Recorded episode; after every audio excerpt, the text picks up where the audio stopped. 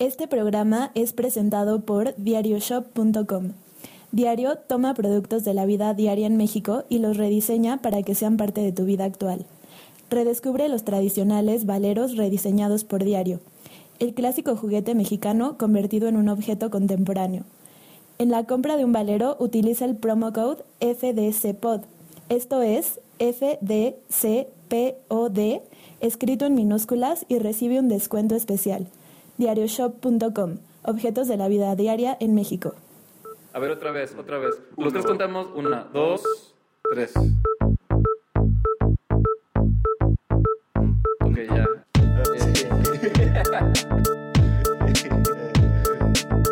Hola, mi nombre es Miguel Melgarejo Y yo soy José de Lao. y en este programa Ah. sacamos el diseño. Fuera de contexto.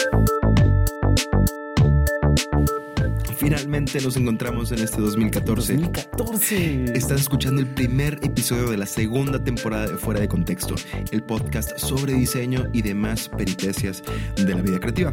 Tenemos ya un montón de episodios que puedes escuchar cuando tú quieras desde www.fueradecontexto.mx. Pero no solamente puedes escucharnos, Así es, ahora también nos puedes ver. Ya están disponibles las cinco entrevistas que utilizamos en nuestro episodio en vivo. Para diseñar el futuro también hay que imaginarlo, donde se discuten temas como el futuro del 3D printing, cómo el diseño puede ayudar a las empresas o una visión muy bonita sobre el diseño y Latinoamérica. Son cinco entrevistas con expertos de varias nacionalidades, incluyendo a nuestra super amiga del programa, Sara Córdoba Rubino, donde, como te has de imaginar, nos platica sobre el futuro del Internet. Visita nuestra página www.fueradecontexto.mx y checa los videos. Son entrevistas súper interesantes. También También, puedes hablar con nosotros por medio de Twitter y Facebook, donde nos puedes encontrar como FDC Pod. pues bueno, para este primer episodio del 2014, Miguel nos preparó una historia bastante especial. ¿Qué tienes para nosotros, Miguel? José, en este episodio quiero presentarles a alguien que creo que les va a hacer pensar mucho acerca de la manera en la que vemos al mundo. Yo soy Roberto Maldonado Espejo, soy fotógrafo. Un fotógrafo. Yo me imaginaba que tal vez ibas a entrevistar a un diseñador o algo así, ¿no? Tienes que escuchar su historia, José. Te lo juro que cambió la manera en la que pienso acerca de la fotografía, del diseño y hasta de la vida. Ok. Déjame te cuento un poquito. A ver. Después de terminar su carrera en matemáticas, decidió seguir su pasión.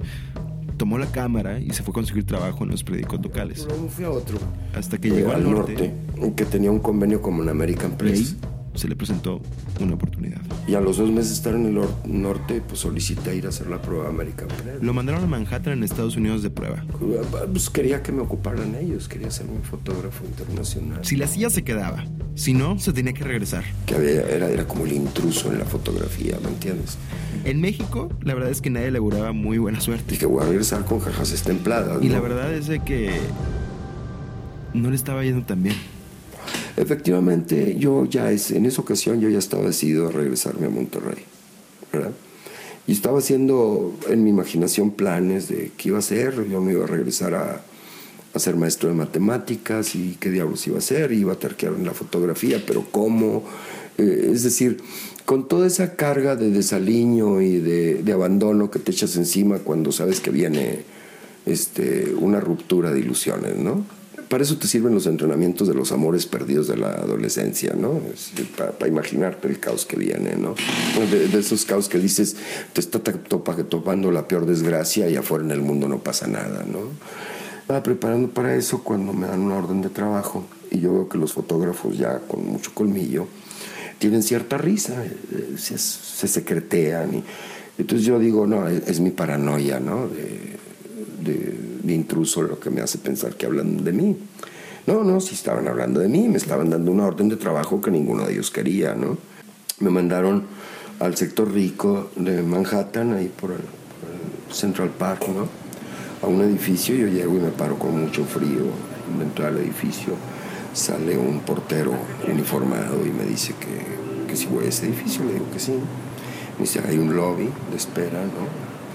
Esperé como unos 5 o 7 minutos y vi llegar una mujer altota de lentes y cuando tú ves una mujer que trae unos lentes grandes y que con ellos se pasea por la calle, eh, sientes toda la seguridad que trae esa mujer en sí misma, ¿sí me explico? En un lugar donde tú dices, ya me estoy despidiendo, un lugar que, que ni me ha aceptado ni lo he podido conquistar, si me explico? Ver una mujer que entra con unos lentes tesotes del tamaño del mundo y en aquel entonces que los lentes eran como, como una nota muerta para, más para una mujer, ¿no?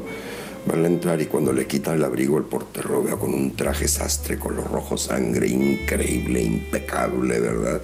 Con una bufanda negra, uff, más preciosa, se, se lograba ver el encaje así en el cuello de una blusa de seda magnífica, o sea, una mujer así de esas que tú nomás has visto en revistas, ¿no? ¿Verdad? Es tu madre santa, una cabellera negra fabulosa, ¿no? Llega y me dice, you are my photographer. Entonces yo tengo la desfachatez de decirle, I am the photographer. Ah, yo ya estaba decidido a que me iba a ir, la chingada. Pasamos a un piso y nos abre un negrito, Con la cara, pues casi morada, ¿no? Pero de facciones muy finas. Un, un suéter de cuello de tortuga y unos pantalones que yo creo que el costo de esos pantalones costaba lo que costaba todo mi equipo en la mochila, ¿no? fotográfico. Entonces cuando empieza la entrevista yo saco las fotos, la foto clásica que ya sabes que no se va a publicar pero que es obligada, ¿no? La del entrevistado y entrevistado. Entonces tú empiezas a sacar fotos y él voltea y me dice, wait a minute, que lo espera tantito para la foto, ¿no? Y yo decido hacerle caso. Me lo pide de tal manera que dejo la cámara. Y entonces la reportera voltea y me ve así con parándome la ceja como diciendo pendejo.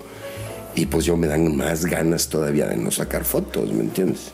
En, un reto así directo. Como a los 10 minutos, él se levanta, abre las cortinas de un ventanal enorme y se ve, se ve parte del Central Park y el centro de, de Manhattan allá a lo lejos, ¿no? como que el día, la luz, todo estaba de acuerdo para eso, ¿no? Y entonces va y se sienta en un sillón, en una mesa anterior a la ventana, sube los pies con los calcetines blancos y deja caer así la mano derecha y toma la trompeta. Ahí voltea a verme como diciendo, órale. Y le saqué cuatro o cinco fotos así.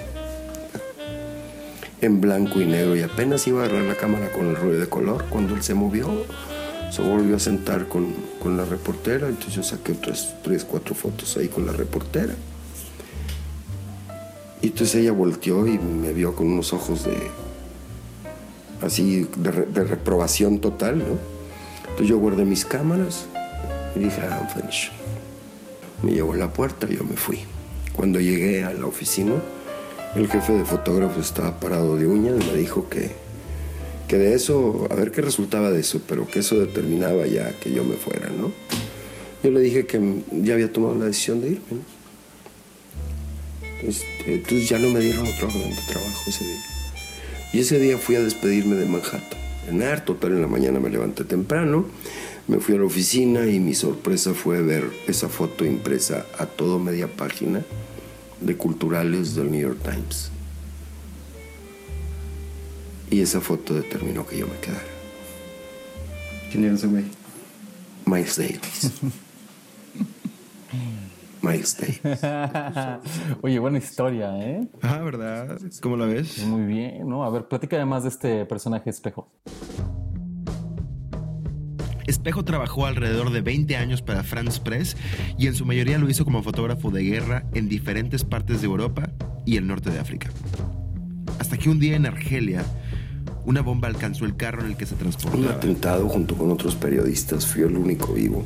Su espalda no volvió a ser la misma. Quedó destrozada la espalda. Eventualmente tuvo que dejar la agencia y regresar a México a reinventarse. Cuando yo ya regreso, el fotoperiodismo ya ha caído en un impasse porque la internet, la telefonía celular, todo eso cambió las cosas de tal manera y cambió el periodismo también, ¿no? Que dejó de ser importante la verdad eh, y empezó a ser importante, es más, la imagen en sí ya deja de ser importante en el periodismo, ¿no? Y entonces utilizan la internet y la telefonía para abaratar costos. Ya no hay corresponsales propiamente dichos, ¿no? Ya no importa quién sacó la foto, o sea, eso ya es muy relativo, ¿no? Y los medios en general en el mundo este, empiezan a ser más hacedores de opinión que divulgadores de noticias, ¿no? ¿Verdad? Ya no le quieren permitir esa libertad al lector, ¿no? De, leer con simpatía o antipatía tal o cual periódico, tal o cual noticia, ¿no? La noticia está más enfilada hacia generar opinión que hacia generar más información, ¿no? Es otra paradoja. En el, en el tiempo en que la información es poder, ¿sí? los periódicos dejan de informar para convertirse en fuente de opinión. ¿no? Pues muy triste y preocupante lo que esta paradoja que acaba de decir Espejo, ¿no? El hecho de que medios masivos como el periódico y la tele también, por supuesto, pues al hecho de, que, de ser subjetivos, pueden ser plataformas utilizadas para la manipulación, ¿no? Pero por otro lado, pues también tenemos eh, otro tipo de plataformas y nuevas herramientas que podemos utilizar, ¿no? Sí, sí, sí. El Internet y las nuevas tecnologías, como ya le hemos platicado anteriormente, han cambiado la manera en la que hacemos las cosas. Absolutamente. Sobre todo, la manera y la velocidad en la que consumimos información. El periodismo, casi que en un abrir y cerrar de ojos, ha cambiado Entonces, por completo. buscar una foto diferente en el contexto que siga manteniéndose como retrato, es decir, un retrato de Miguel, me obliga a una instantaneidad de la mirada, algo que se da fuera de las palabras, ¿sí me explico? Que se da en el límite, yo me puedo pasar la vida haciendo fotos de una palabra y no la agoto, como me puedo pasar la vida escribiendo palabras de una imagen y no la agoto. Pero la foto se da en ese preciso límite, en donde no es ni palabra ni solamente imagen. Es el lugar donde nacen las palabras o donde nacen las imágenes. Es esa instantaneidad la que se persigue a través de un arduo entrenamiento que dura toda la vida, ¿no? Y que muchas veces se echa a perder precisamente por el el Instagram, por toda esa colonización, ¿no? De gente que está dotada especialmente para esta instantaneidad y que la pierde en un deber ser. La foto debe ser esto y esto y esto y esto otro. Y entonces se reglamenta algo que debe estar fuera totalmente de, las reglas, ¿sí me explico? O algo peor, creer que la fotografía tiene una solución técnica. Aclaremos. Sin técnica no hay fotografía. Pero la foto, una imagen poderosa, jamás lo es por una solución técnica. Lo es por una solución de mirada y de la instantaneidad de la mirada. Es decir, el cerebro acepta lo que los ojos ven y que son mucho más rápidos que su estructuración y no alcanza a elaborar la palabra porque la foto ya está hecha. La palabra viene después. ¿Sí me explico? Y entonces de los 90 millones de fotos, este, se reducen a dos, tres fotos. Pero ¿cómo las buscas en medio de 90 millones de fotos? Entonces tienes que jugar al azar, ¿no? Sí. Y un azar que de antemano está perdido. ¿Por qué? Porque para encontrar tres fotos en 90 millones tienes todas las probabilidades del mundo de no encontrarlas. Al siguiente minuto hay 90 millones más. Y entonces me parece un soberano desperdicio, me explico. Y un dechado de técnica. Es decir, es como, eh, yo creo que la fotografía es un síntoma, aclara los síntomas de lo que está sufriendo la humanidad, ¿no? ¿En qué sentido? en el sentido de que vamos tan rápido técnicamente como nos hemos alentado en el sentido profundo de nuestra relación con la técnica. Es decir, eh, hemos terminado de esclavos de la técnica en lugar de mantener una relación con la técnica. La salida no es el, desprecio de la técnica, ¿me explico? Esa es una salida primitiva que eligen muchos y que están bien equivocados. La cuestión es nuestra relación profunda con la técnica. Eso es a lo que yo le llamo tecnología. La relación que podamos tener con ella. ¿sí? Es decir, en- encontrar el sentido de por qué quiero la rapidez en la producción. No siempre la rapidez en la producción ¿sí? nos trae cosas buenas.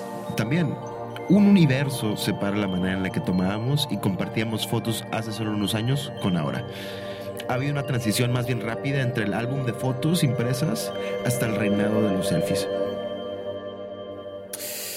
Hmm, a ver, yo no lo veo algo como tan negativo. Y te voy a decir por qué. Sí estoy de acuerdo de que la transición eh, tecnológica en todo es, ha sido muy violenta para la sociedad. Eh, nos cuesta mucho trabajo adaptarnos y cuando nos adaptamos tenemos que readaptarnos otra vez. Es, un- es una constante adaptación. Pero por otro lado, la fotografía era un medio bastante difícil, si te pones a pensar, eh, que, re- que requería mucha técnica. Y requería mucha técnica por la escasez que involucra este medio, ¿no? Era caro comprar el papel, eh, el rollo, lo- el aparato es algo caro. Eh, producir una fotografía era difícil. Mm, Cuando tomabas la foto no tenías algo instantáneo que te dijera si la sacaste bien o no. Vaya, al final la fotografía era un medio difícil y no cualquiera podía hacerlo, ¿no? Y, eh, y el hecho de que existe Instagram y de que cualquier persona puede tomar una fotografía de suficiente calidad, eh, pues hace que muchas, muchísimas personas tengan acceso a un medio en el que se puedan expresar, ¿no? Y plataformas como Instagram es simplemente eso, ¿no? Es una manera en que la gente se puede expresar. Ahora, eh, hay partes cuestionables de esto, eh, como todas estas personas, bueno, que se preocupan más por capturar una realidad que vivir la misma, ¿no? Imagínate, José. ¿Qué me imagino? Antes había personas que iban a conciertos y realmente poner atención a lo que estaba pasando en lugar de estar tomando fotos con su celular. Yo lo he hecho, no sé tú. Yo creo que, yo creo que todos lo hemos hecho, ¿no? Y esto es algo que nos afecta a todos, porque ha cambiado la manera en la que vemos, entendemos y comprendemos lo que está enfrente de nosotros. yo saqué fotografía de guerras. Entonces saqué mu- mucha gente en el momento de su muerte, explosiones con, con miembros al aire, no miembros eh, corpóreos al aire, momentos en que abren una iglesia y había más de 300 difuntos ya podridos y luego ya después te das cuenta que le habían prendido fuego a la iglesia cuando los encerraron a todos, etc. Todo eso suena terrible y, y no lo es tanto, ¿no?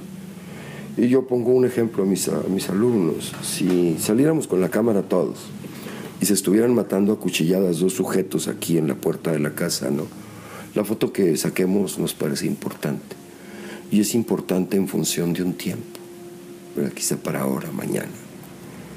Pero pienso en la foto de ese fotógrafo italiano, Siache, ¿verdad? De la mano abierta, tirada en el pavimento, el puñal en un lado y el charquito de sangre, ¿no? No está ni el momento del apuñalamiento, no está el cuerpo destrozado, me explico. Pero esa imagen es la imagen de cualquier apuñalamiento. Y es una imagen que admite una universalidad enorme, ¿sí me explico? Ya no se trata de, de una isla italiana, ya no se trata de un barrio, se trata del mundo y de cualquier muerte a cuchillazos, ¿no?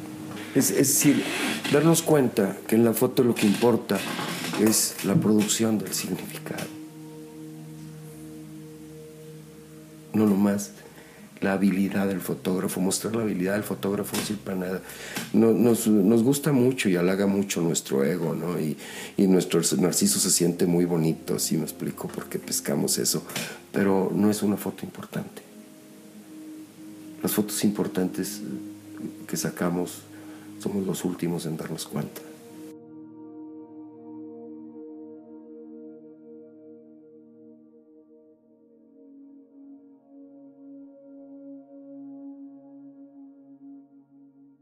Trascender es la palabra que se me viene a la mente.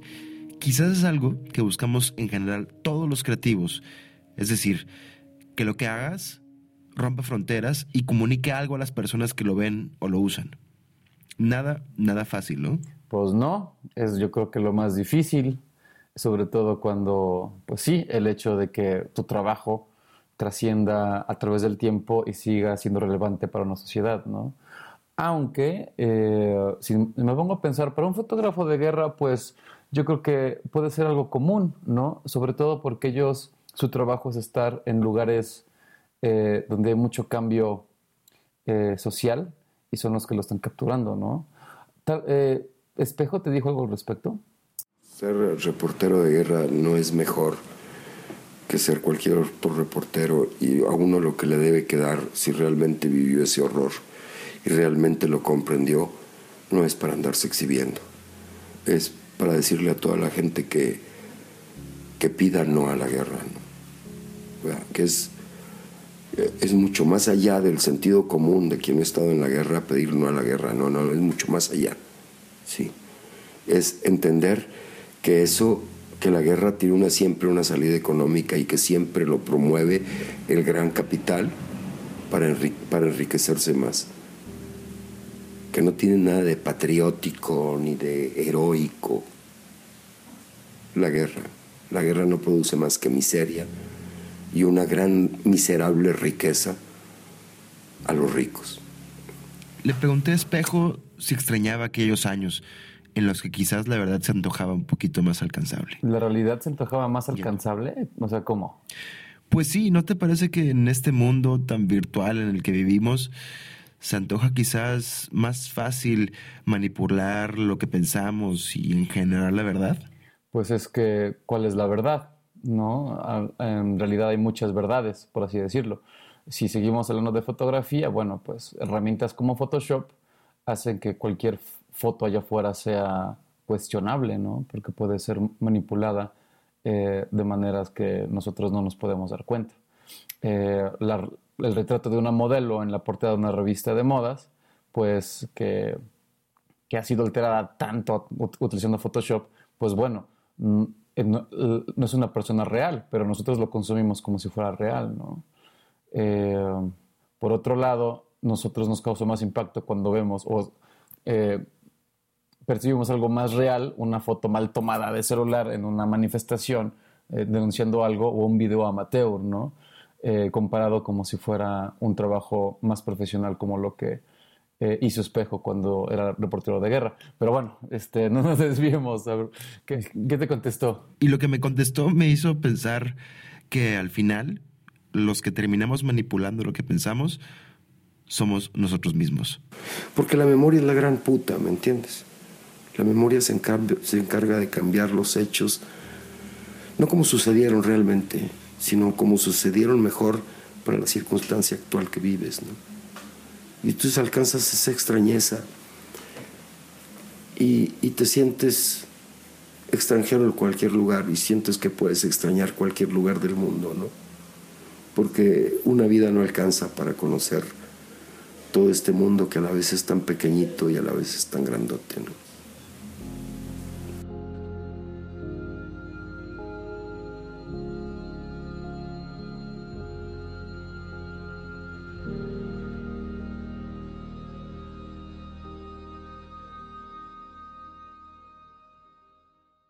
¿Qué te parece espejo, José? No, pues yo no sabía que tienes amigos tan interesantes, ¿eh? Y la verdad sí es una persona admirable, ¿no? Todo lo que ha hecho, imagínate.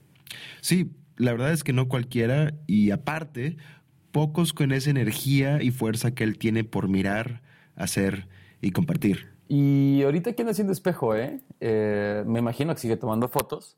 No me imagino que, esté toma, que siga tomando fotos de guerra, pero pues tal vez nos puedas dar como un update, ¿no? En qué anda haciendo Espejo ahorita.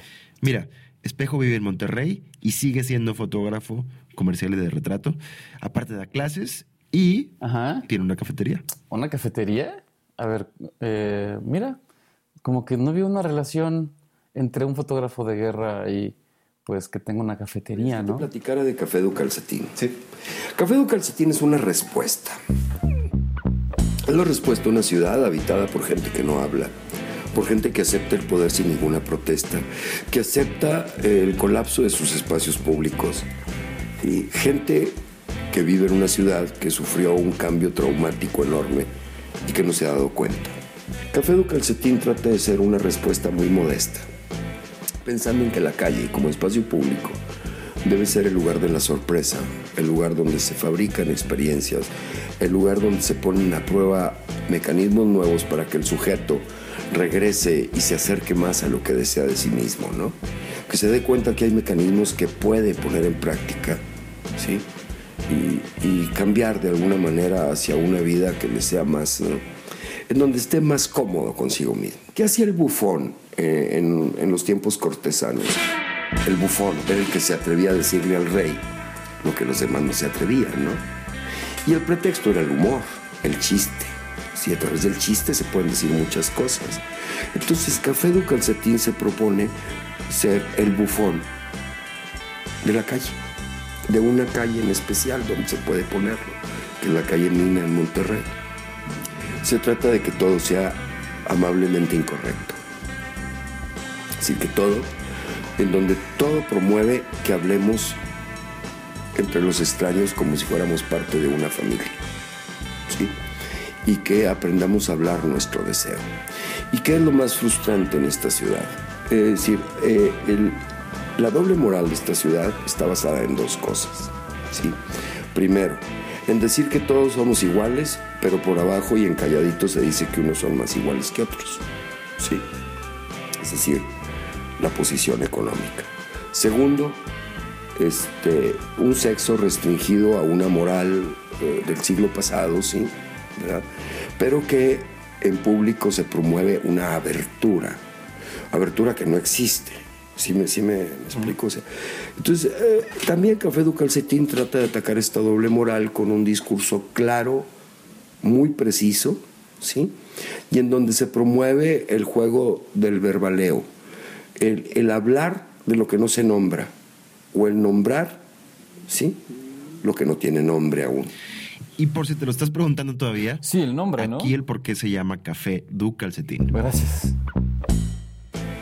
Bueno, ofrezco el café de un calcetín, ¿no? con los eh, tres calcetines que tenemos, Lola, Memo y la niña fresa.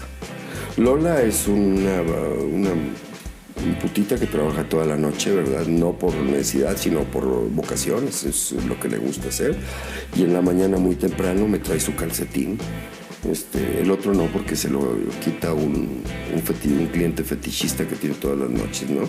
Entonces es un, un sabor un poquito más intenso que el otro. Memo es un obrero que se avienta dos partiditos de fútbol llaneros aquí en el río Santa Catarina, pero es mentira, no se avienta dos, pues lo tienen mucho tiempo en la banca, pero bueno, sale un café ya de sabor medio, y la niña fresa que sale un café, muy ligero, pero que no respondo porque puede saber a cancha de tenis, a club hípico o a campo de golf, eso es básicamente.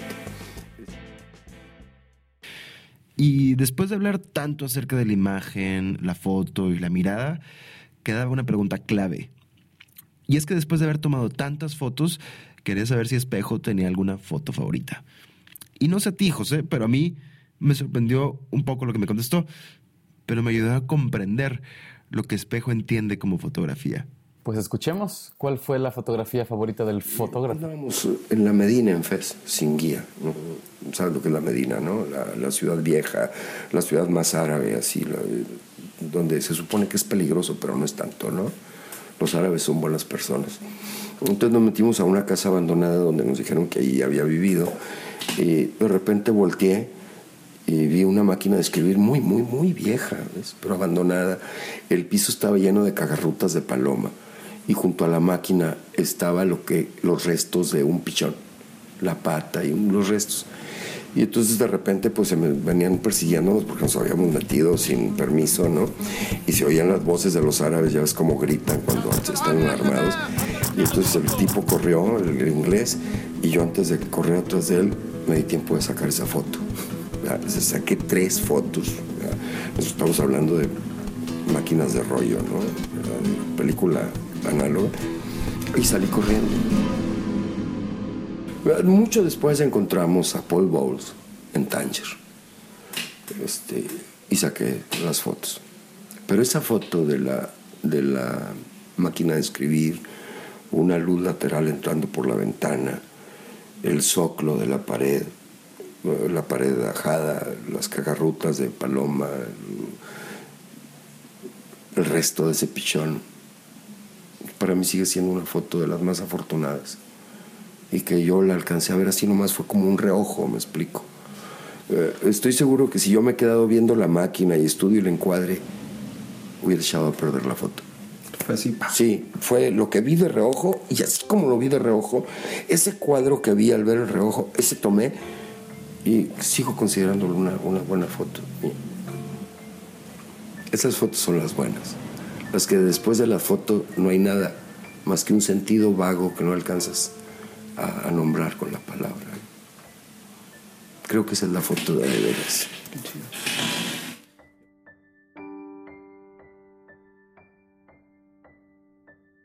Roberto Maldonado Espejo vive y trabaja en Monterrey. Sus fotos acaban de ser liberadas por France Press y espera pronto sacar una serie de libros recopilatorios. Los estaremos esperando. Podrás encontrar alguna de las fotos que mencionamos en este episodio en www.fueradecontexto.mx. Si estás interesado en sus servicios o en tomar clases con él, puedes escribirle directamente a espejo55.gmail.com.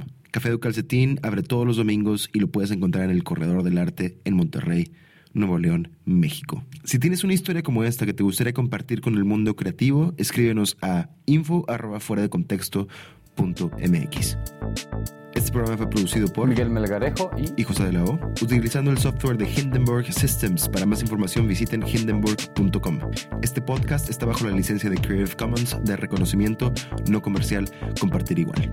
Fuera de contexto es un programa distribuido gratuitamente a creativos increíbles alrededor del mundo. Visita nuestra página www.fueradecontexto.mx para más información acerca de donativos y patrocinios. Y por último, no olviden visitar designaholic.mx, donde mes con mes encontrarán un diálogo entre Miguel y yo. Eh, los artículos se llaman Diálogos de Fuera de Contexto. Y sin más por el momento, nos vemos en la siguiente entrega y nos, Nos estamos, estamos escuchando. escuchando.